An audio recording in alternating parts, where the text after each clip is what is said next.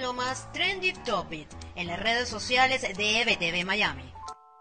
Termina la semana y estas son las tendencias más importantes en las redes sociales. Sin duda, la noticia del día ha sido la decisión de la administración del presidente Joe Biden de bombardear unas bases de milicias iraníes en territorio sirio, lo que ha generado reacciones en el mundo entero, entre quienes apoyan la acción militar y quienes la rechazan. También el discurso del expresidente Donald Trump, que ofrecerá este domingo en la conferencia de acción política conservadora, mantiene atento a muchos estadounidenses, tras la posibilidad de que este sea el escenario que elija Trump para develar cuál será su futuro político. Mientras tanto, en Venezuela, la persecución del régimen contra dirigentes opositores sigue en el Zulia.